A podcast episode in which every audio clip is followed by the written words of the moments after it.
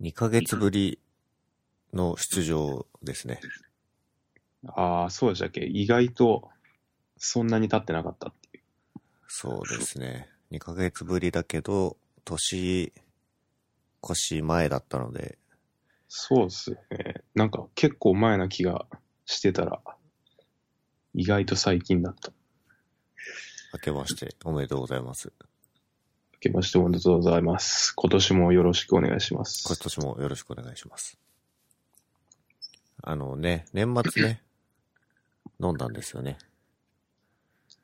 そうですね、五反田の番で、あれ、なん、なんでなんでしたっけ？なんか突然、年末飲むみたいな話になって、で、結構年末ギリギリでした。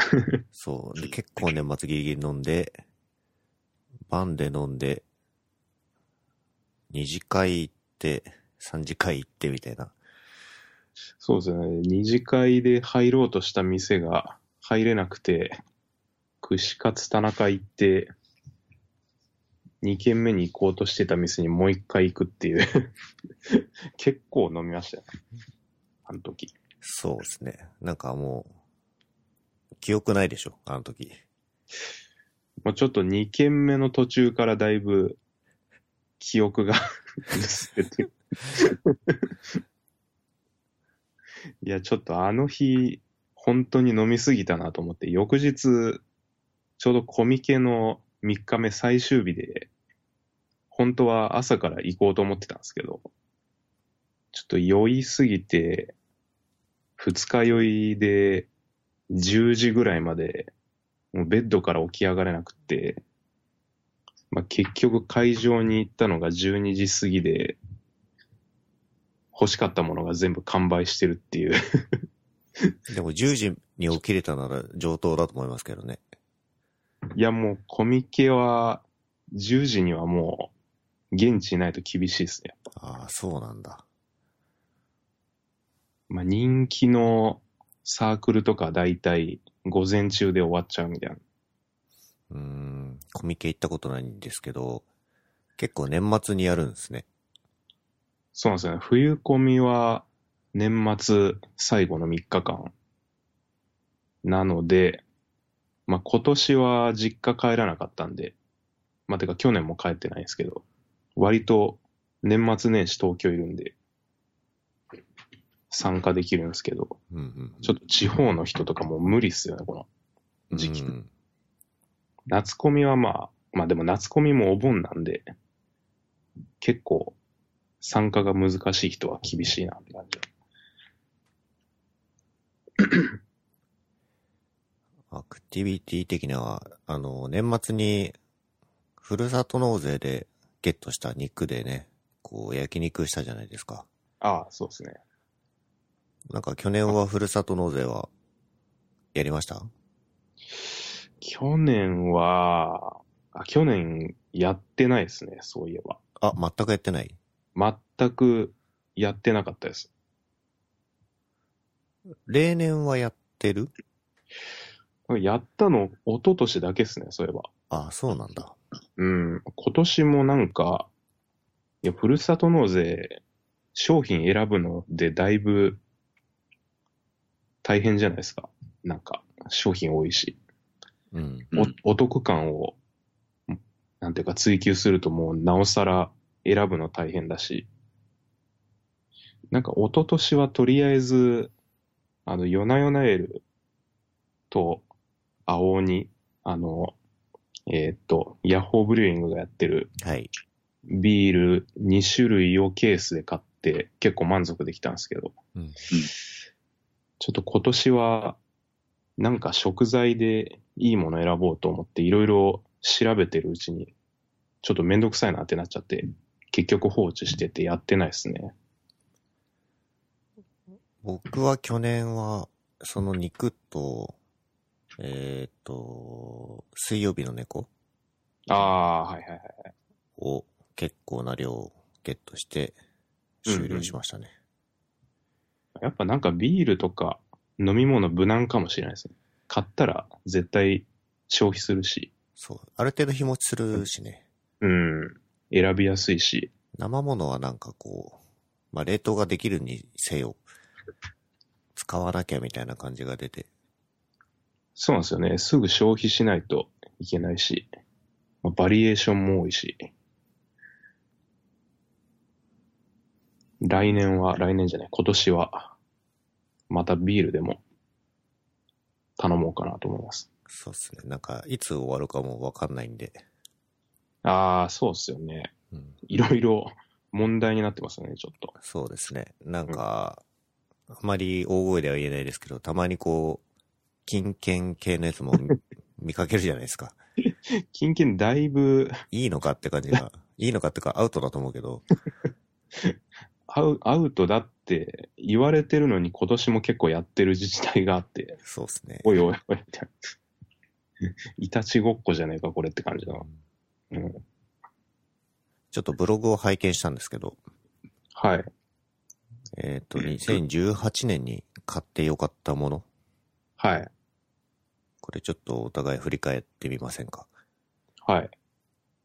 えーっと、なんか今年じゃない、去年、なんか、まあガジェットとかも買ってたんですけど、割と、まあ去年、ちょっと MacBook がいよいよガタ来てたんで、ノート PC 買い替えたとか、まあなんか、結構みんな持ってそうなものばっか買ってたんで、去年ブログに書いたのは、まあ、ちょっと生活用品系に絞って、なんかあんま買ってる人いなさそうなもの3つ書いたんですけど、曲げわっぱ？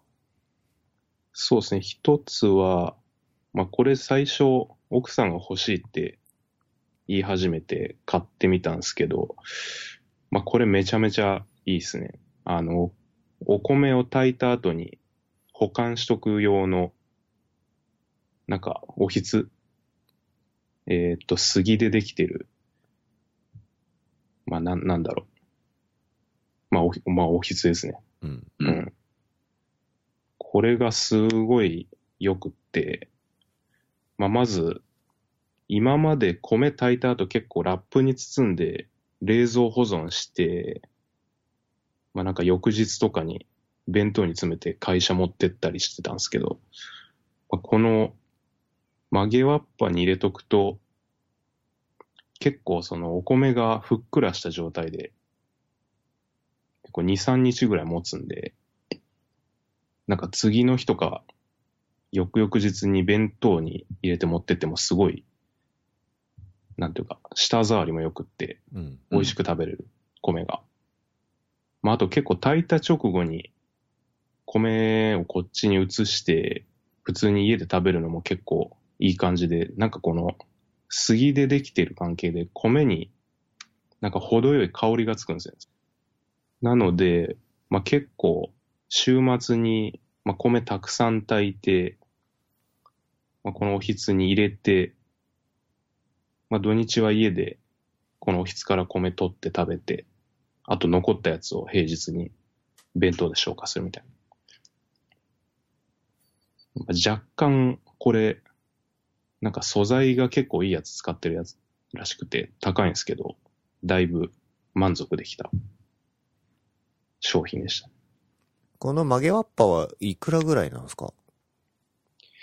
えーっと、これは、いくらだったっけな？い3万から4万ぐらいだった気がするんですけど、あ、でももうちょっと安かったかもしれないです。うちのやつは3号ぐらい入るんだったかな。で、ちょっと安いですね。いっぱい入るもっとでかいやつは、本当にビビる値段します。5、6万とかだったはず。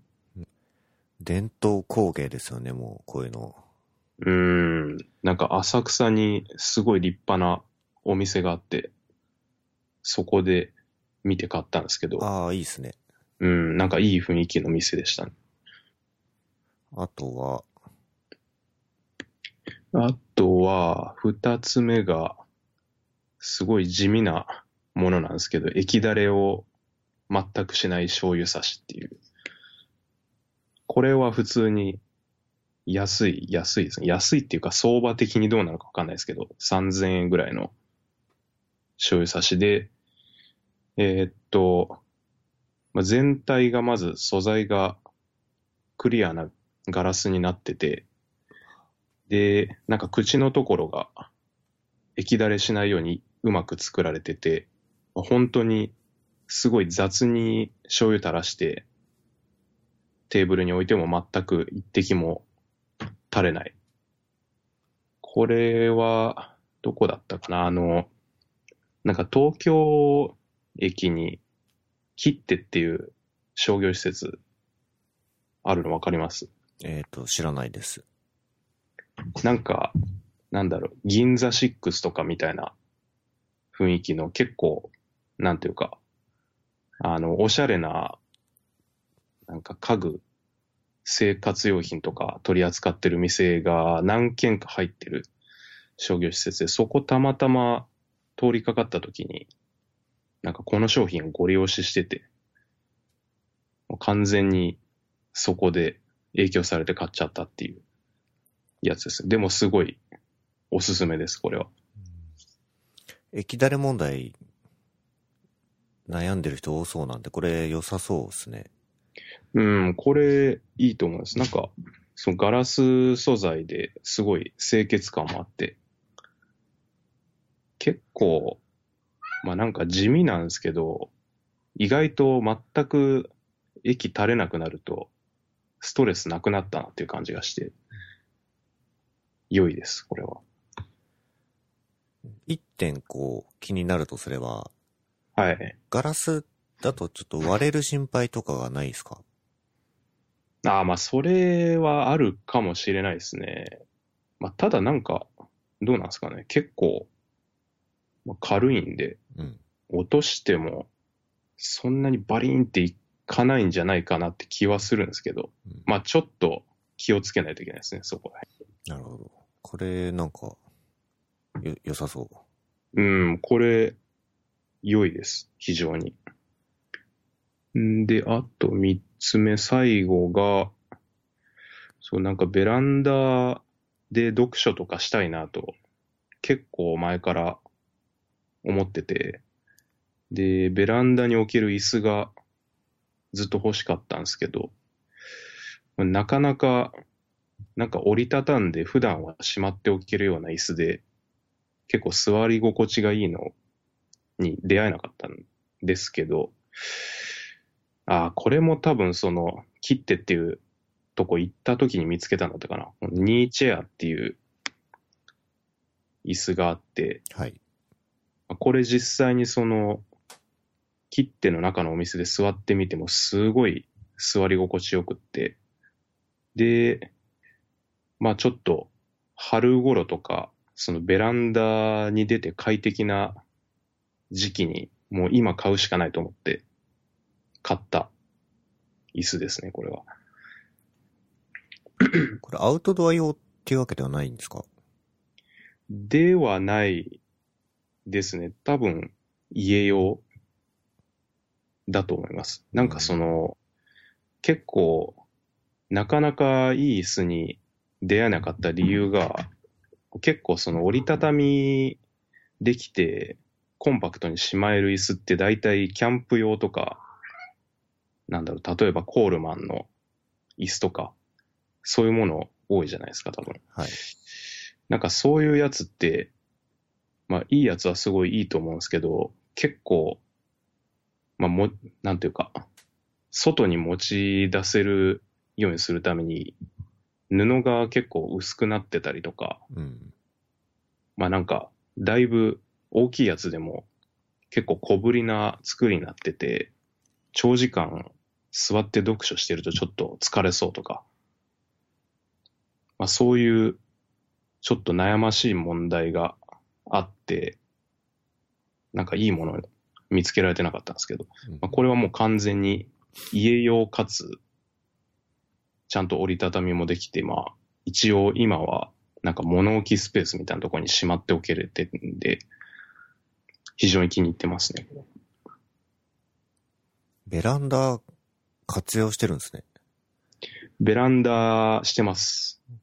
自分家も一応ベランダあるんですけど、はいはい。あんまり、こう、出入りしてもあんまないし、だいたい埃にまみれてる感じがして使ってないんですよね。うちも今3年ぐらい住んでて、まあ去年のその夏前ぐらいに、この椅子とか、いろいろラグとかを揃えてベランダ使い始めたんですけど、まあ汚れやばいですね、本当に。うん。すすだらけみたいな。あ、でもベランダ活用するのすごいおすすめで、これブログの写真にも写ってるんですけど、なんか無印で、あの、いろいろ物入れれるコンテナを2つ買ったんですけど、はい。結構そのベランダを収納スペースとして活用できるなと思って、まあうち、ちょっと家が狭いんで、結構、もう収納とかパンパンだったんですけど、なんかゲームソフトとか、そんなに、なんだろう、あの、なんか保管場所の温度管理とか、気使わなくていいようなうん。ものはこのコンテナにガンガンぶち込んで、結構ベランダを活用してますね。この無印のコンテナはいくらですか？これは多分、うちが使ってる一番でかいサイズで3、4千だったかななるほど。ぐらいだと思います。小さいやつだともっと安いはずですね。写真を見る限りはこれを机代わりに、というか、テーブルというか、してるんですね。そうですね。ベランダ出るときは、なんか物を置くように使ったりうん、あとこれ、一応商品の触れ込みとしては、普通に座って OK みたいな、結構頑丈なボックスなんで、ちょっとした腰掛けにも使えるんで、まあなんか、二人でベランダ出るときとかは普通に一人は椅子に座ってもう一人腰掛けてみたいな、そういう使い方もできますね。2018年買ってよかったもの3点。ですね。これは3つともすごい人にもおすすめできるものかなと思います。一方で、なんか、年明けまして、今年やるぞっていうブログも書いてたじゃないですか。今年、今年そうなんですよね。ちょっとライフイベント的な方面で3つやりたいことがもう決まってて、おまあ、1つ引っ越ししたい。引っ越し、別に今年に限らずずっと言ってるような気がするんですけど、まあ、とうとうってなんですよね感じですよね。そうなんですよね。結構もう、まあ、今年、あ、そう、今年の秋でちょうど家が4年目なんで、契約更新なんですけど、まあ実は、一昨年の1回目の契約更新の時も結構引っ越し考えてて、なんでかれこれ、まあ1年、1年半ぐらい、何度か引っ越しを考えるタイミングがあって、でもちょっといい物件に巡り合えず、で、まあ今年こそは2回目の更新もあるんで、引っ越したいと思ってます。ちょっと猫がうるさいな。そ、そこを逃すともうね、丸6年とかになっちゃうもんね。そうなんですよね。ちょっと、まあ今の家、結構気に入ってるんですけど、さすがにちょっと手狭感がもう限界に来つつあって、まあちょっと今もこれ話してる横で、猫が、猫がすごい暴れてるんですけど、ちょっとプライベートな空間欲しいと思ってるんですよ。うん。書斎スペースみたいな。まあ、別になんか立派な書斎スペースじゃなくていいんですけど、これちょっと猫飼ってる人、みんなすごいわかると思うんですけど、猫が一切入っちゃいけない部屋作らないと、なんかかなり自由が利かないんですよね。本当に物出しっぱできないし、それこそ今とかもうパソコン、キーボード、マジックトラックパッドとかそのデスクで使ってるもの寝る前に全部片付けてるんですよ。寝てる間にいたずらされちゃうんで。偉い。まあもうこれ、偉いっていうか、そうしないと寝れないんで。片づ片付ける癖がついていいね、それ。なんかキーボードの上で、なんかカチャカチャ落としてるな、みたいな、寝てる最中。なんでお前わざわざそこの上でうろうろすんのみたいなことがあるんで、まあもう何もデスクに出しっぱにできないという辛さがあり、まあなんか片付け癖つくのはいいことなんですけど、ちょっとさすがにもうちょっといろいろ物を置ける部屋欲しいなっていう気持ちですね、今は。間取り的にはもうちょっと広くして、あとは、場所は、なんかね、その時々によって、あの、ツイッターの名前が変わってますけど、あ 最近はそうね、月島っていう名前になってますよね。そうですね。間取りは、今 1L で、リビングと寝室、プラス、PC デスクみたいな感じなんで、まあもう一部屋、2L 欲しいなっていう気持ちですね。ただ、ペット可能、都内 2LDK、本当にきついです。探すのが。母数がそもそも少ない。母数は、まあ、まず、都内の気になるエリア選んで、2LDK で、駅徒歩10分とか条件絞り込んでいって、まあなんか600件ぐらい出てくるとして、ペットかのチェックつけた瞬間に、もう10分の1とか、あららら。むしろ10分の1もない。みたいな感じなんで。もうもはや高い家賃払ってもそもそも物件ないっていうレベルです。針の穴に糸通すような勢いで、ドンピシャでいかないと、そうなんですよね。結構、しかも秋までにね。うん。まあまだ半年あるんでさすがに、さすがに見つかるだろうと思ってるんですけど、まあなかなか、その、いい物件見つかったとしても倍率が多分半端ないんで。月島に狙いを定めてるのはなんでなんですか？月島は、これ最初、まあきっかけは奥さんの方が月島すごい好きで、まあ自分はそもそも月島あんま行ったことなかったんで、興味なかったんですけど、まあなんか行ってみると、結構生活しやすそうな街で、まず月島駅前は結構、なんか地元のスーパーみたいな感じの、すごい広くて、なんか安いものいっぱい売ってるいいスーパーがあったりとか、あとは、まあ、モンジャタウンがあるんで、まあ、結構外食も充実してると。うん。で、あと個人的にプラスなポイントは、まあ、隅田川が近くにあるんで、まあ、リバービューがめちゃめちゃいいんですよね、眺めが。結構個人的に川がある街好きなんで、まあなんか住んでてすごい楽しめそうだな。結構川沿いとか、それこそランニングしてる人とかもいて、運動もできるし、まあちょっと気分転換に川沿い行ったりするのも良さそうだし、今の家はね、かなりシティビューですもんね。うーん、そうっすね。なんか、うん。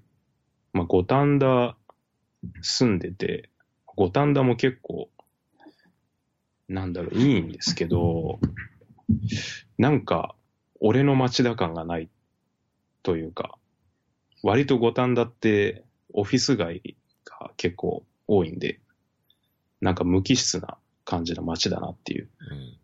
気がして、まあ、月島はどっちかというとちょっと下町っぽい雰囲気があって、なんか自分が帰ってくる街だみたいな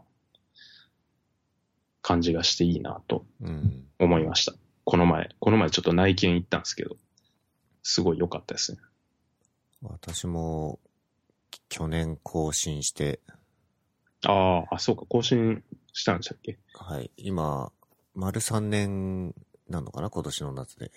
ああ、じゃあ結構長いですね。もそうなんですよ。で、僕も代々木気に入ってはいるんですけど、ううん、ね、今のうち動けるところ動いとこうかなっていう気はするので、うん。まあ、狙ってるのは中野とかなんですけど、中野もいいっすよね。中野いいっすよ。良い。東中野も、ちょっと内見一つ行きました、この前。よかった。東中野だと大江戸線が通ってるんでしたっけ？東中野そうなんですよね。新宿にも近いしね。そうなんですよね。中央線で、しかも、山手線が同じホームで乗り換えだから渋谷が結構行きやすい。ですよね。うん。結構西方面は一回住んでみたいなっていう気がしてて。ああ、そうなんですか。西、でも割と、今までも西じゃないですか。その代々木も、まあ西って言っていいのかわかんないですけど。僕が指してるのは、あの、杉並区とか、その辺はいはいはい。ですね。ああ。まあ中央線沿い結構いいですよね。なんか高円寺とか、そう、高円寺とか。菊保とか、そう、うん荻窪とか。いいっすよね。うん。普通にまあ、吉祥寺とかも良さそうだし。またなんかちょっとアップデートあったらそこを教えてほしいですね。そうですね。あの、ツイッターの名前がアップデートされるかもしれない。いや、ちょっと月島諦めてないんですけどね。その、内見行ったとこがもう埋まっちゃって、今一回ペンディング状態なんですよね。計画が。あとあれだね、なんか、またお金関連ですけど、大型出費を控えてるんですか、これ。そうですね。まずその、まあ、一つは引っ越しが予定されてる出費と、まあ、もう一つは、えーっと、一昨年結婚したんですけど、まだ結婚式やってなくて、まあ、お互いそんなになんか、ちゃんとした盛大な披露宴とかやるつもりはもともとなかったんですけど、まあ、家族、親、親戚とか呼んで、まあ、こじんまりと式だけはやりたいなという気持ちになっており、まあ、それをやりたいと。で、まあ、そっちは、まあ、全然まだノープランなんですけど、まあ、これから日取りとか決めていかないとなという。片言の外国人で毎回ちょっと面白くなっちゃうんです、すでに。こっちあっちは大真面目だけどね。うん いや、でもあれ結構わざと片言やってるらしいですけど、っあ、そうなんだ。ていう噂を聞きました。なんか、普段は普通にペラペラで、なんだろう、英会話教師とかやってるような人が、なんか、あの進歩やってる場合があるみたいな。本当かどうかわかんないですけど、なんか、副業みたいな感じで、副業新婦。副業進歩っていう、いや、もうわかんないです。噂でなんか前聞いたことがあって、マジかと思った覚えあります。まあなんか、ほ若干、ほんまかって感じの片言じゃないですか。結構。うん。まあね。こう、わざとらしいといえばわざとらしいかもね。いや、もうあなたもう何回もやってるから、もっとペラペラでしょね。うん。あれでちょっと毎回心の中でクスッとなっちゃう。まあ演出ですよね、あの辺も。まあそうっす。結婚式と、と、三つ目が大型二輪のバイク免許取りたくって、もともと中型は持ってるんでしたっけ？中型持ってます。大学時代ずっと中型乗ってて、で、東京来たタイミングで手放してずっと乗ってなかったんですけど、まあちょっと去年のまさに今頃からちょっと大型二輪欲しいなと思ってたんですけど、まあ去年のまあ1月から3月ぐらい結構転職ちょうどしてて、ったタイミングで、まあ、バタバタしてて、うん。まあ、結局免許、教習所行けず、まあ、去年は新しい環境で働いてたこともあって、まあ、なかなか行く余裕が持てなかったんで、まあ、そろそろ、ちょっと今年は免許取って、大型二輪のバイクも買って、どっか走りに行きたい。という、まあ、この三つが今年の目標というか、やりたいことですね。バイクの免許って、これ、中型を持ってるとどのぐらい免除されるんですか？えーっと、確か、学科は免除だったのかな。ただ、値段、値段とか期間、教習の期間はそんなに短く安くならなかったはず。ああ、教習所もね、こう、馬鹿にならないじゃないですか。うん。確か教習、まあ、完全に詰め詰めで多分、まあ、ミニマムでも一週間ちょっと頭出るぐらいは教習しないといけないんじゃないかな。で、まあ、金額に関しては、ちょっと東京の教習所調べてビビったんですけど、結構高いうん。ですね。えーっと、自分が住んでるエリアだと、なんか目黒にある日の丸自動車学校っていう、あよく見るやつですね。ですです。あの、山手線沿いからあの、でっかい日の丸の玉みたいなのが見えるとこ、あそこが大型12万ぐらいだったかな。おおでも12万でやってくれるんだ。うん、二輪は、まあ、そんぐらいで収まりますね、さすがに。まあ、でも、結構、地方、自分が住んでた関西の方だと多分、10万いかない気がしたんで、まあまあまあ、そこそこするなと。まあ、ただ、立地がめちゃくちゃいいんで、まあ、全然ありかなと思いますね。ちょっとここ以外だと、どこだったかな？ニコタマとか、あとどこだ？練馬の方とか、結構通うので、時間かかりそうなとこ多かったんで、まあここが高くてもベストかなっていう感じで。免許を取った暁になんか欲しいバイクはあるんですか？今いろいろ見てるんですけど、学生の時、全然興味なかったような車種にちょっと興味が湧いてきて、まあ買うかどうかは別として、まず、最近一つ気になったのが、が BMW、おおまあバイクも作ってるんですけど、そこの R9T っていうバイクがあって、これが、まあ、めちゃめちゃかっこいいなと思って。ー。たっけーこれちょっとビビります、こんな高いんですか、バイク？いや、バイクがっていうか、ちょっとやっぱ外車なんで、異常に高い。ですね。まあ、外車なのと、あと結構このバイク、すごい高級な部品がいっぱいついてるんで、まあまあまあ、まあとはいえ、ちょっと、この値段ないでしょっていう感じの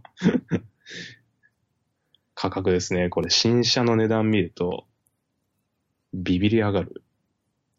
車かよって感じです。メーカー希望小売価格。205万8000円。これは、これ、いやまあなんかもし買ったとしてもこれ、結構乗るの怖いなと思いますね。まあバイクって、バイクって結構あの、まあ、こかしちゃうこともあるんで、はい。車以上に結構傷入れちゃうリスクが高いので、まあ、しかも結構自分はブランク空いてるライダーなんで、いきなり大型しかも取って、慣れてないでかいバイクで200万新車とか、もうし、しばらく飾っておいてしまうかもしれない。うん。乗るの怖いです、本当200万の置物になっちゃうね、これね。本当ですよ、もう。しかも200万野ざらしのね、バイク置き場に置くのも怖いし。そうね。誰にいたずらされるかもわかんないもんね。本当ですよね。もうひ、なんか、コイン傷入れられるぐらいだったらまだいいですけど、なくなってる可能性ありますからね、普通。まあ、そんな感じで、まあ、全然現実味のない、あんまり多分、あんまりっていうか、多分買わないですけど、すごいかっこいいなと思ってます、これは。他にも狙ってるやつがあるんですか？そうですね。もう一台は、こっちは国産の川崎が作ってる Z900RS っていうバイクで、まあまあ、大型なんで、さすがに新車の価格はちょっと高いんですけど、だいぶ現実的な値段。100万ちょいぐらいですね。でも100万すんだね。まあ、100万は多分しますね。大型は結構するやつ多いんじゃないかな。うん。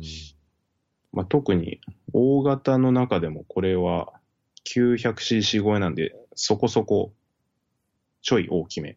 600cc とかもっと小さいやつだったら安いと思うんですけど。川崎で900だと忍者ってのを思はいはいお思い出すんですけど、はいはいはい。忍者もいいですね。あの、ハイテク系のバイクというか、あの、レーサー系のデザインのうん。バイクですね。あっちも一時期興味あったんですけど、なんかこの Z900 ってすごい昔に販売されてた Z1 っていう旧車があるんですけど、それを、あの、なんだろう、リメイクしたというか、現代風に作り直したバイクで、で、結構自分はその、まあ、Z1 とかそういう旧車系の古いデザインももともと好きだったんで、まあ、またこれに、こういう系のデザインに興味持ち始めて。で、最近、まあ、バイク、バイクの熱が再び盛り返してきたんで、まあ、バイク YouTuber、バイク乗りの YouTuber の人の動画結構見てて、で、その中で、これリンク貼ったんですけど、なんか、ウォカライダーさんっていう、えーっと、福岡か、福岡に住んでるライダーさんが、なんかちょうど試乗してみた動画、Z900 試乗してみましたみたいな動画上げてて。まあもうこれ見たらもうなおさら、もうめちゃめちゃいいやんって感じで、すごいこれに興味が出てきて、もう今のところもうこれ買っちゃうんじゃないかぐらいの勢いですね。まだ免許持ってないですけど。免許も買わせてもらえないですけど、そもそも。購入できないっていう。引っ越しして、式上げて、バイク買って、あ、免許取ってバイク買って。いやーもうちょっとやばいですね、支出が。そうっすね。そもそもちょっとお金的にも、時間的にも今年いけんのかこれって感じなんですけど。これ3つ達成したら結構、充実した2019年になりそうですね。そうですね。まあ結婚、まあ式は、まあ今年計画詰めて実行は来年以降っていうのが濃厚なんですけど、まあそれでも、まあまあ、やること多いなっていう。ね大事だもんね。親族とか呼んで。そうですね。うん。まあもうそんな感じなんで、もう年初からもう大体やること決まっちゃった感があって、あとはやるだけみたいな。いいじゃないですか。計画的で。そうですね。なんか今年は、今年はもうやること決めて、あとはやるぞという気持ちです。あれ？そういえば、なんか、2019年の目標的なブログ書いてないですか？書いてないんですよね。そういえば。なんか、書こうかな。あれなんか毎年書いてませんでした？っけえー、書いてる気がする。で、今年まだ書いてないね。お。じゃあ書くしかないですね、それは。何やろうかなバイク免許取りますか？自転車で満足してるからな。いや、バイク、いいですよ。やっぱ、そもそも、もう自転車で行けない場所とかありますからね。車とか、バイクじゃないと乗り入れできないところがあるんで、そういうとこ行けるようになるのはいいですね、非常に。確かに、活動範囲が広がるっていう意味ではね。まあ、うんどちらかというと車の方がいい気がするけどな、僕にとっては。車ね、車。車持ってる人すごいっすね、ほんと。都内で。ね、お金持ってるよね。やばい。維持費がもう、ね、で、置く場所ただでも維持費高いのに、置くだけで3万とか取られるって、マジでっていう感じですよ。ね、で、ガソリン代あるし、車検通さなきゃいけないし。うん。いや、結構あの、家選び、大変になってる理由の一つが、まあ、バイク置き場の問題もあって、まあもう、猫科で、バイク置き場もある物件なんてもう、存在しないんですよ。東京中探しても。これは、これちょっと条件がまず無理ゲーだなと思って、まあバイク置き場はさすがにオプショナルにしてるんですけど、まあね、ちょっとペット可の時点で、これ本当に家買った方がいいんじゃないかって思うレベルですね。2019年。2019年まさかの、追加で家を。もうね、ちょっとやりすぎっすわ、そこまでいったら。いや、冗談じゃなくローン払う方が安いですからね。うん。信じられない。ペット可物件の高さ。じゃあちょっと月島に家を買っていただいて。もうね、月島、うんそうっすね。月島、まあ、買わないとしても、賃貸で頑張って探したいです。まだ月島は諦めてないんでうん、ちょっと秋まで 頑張ります。長いけど。じゃあまた進捗を教えてくださいね。はい。ツイッターの名前変えておきます。はい。では今日は堀見スライムさんでした。はい。ありがとうございましたあり。がとうございました。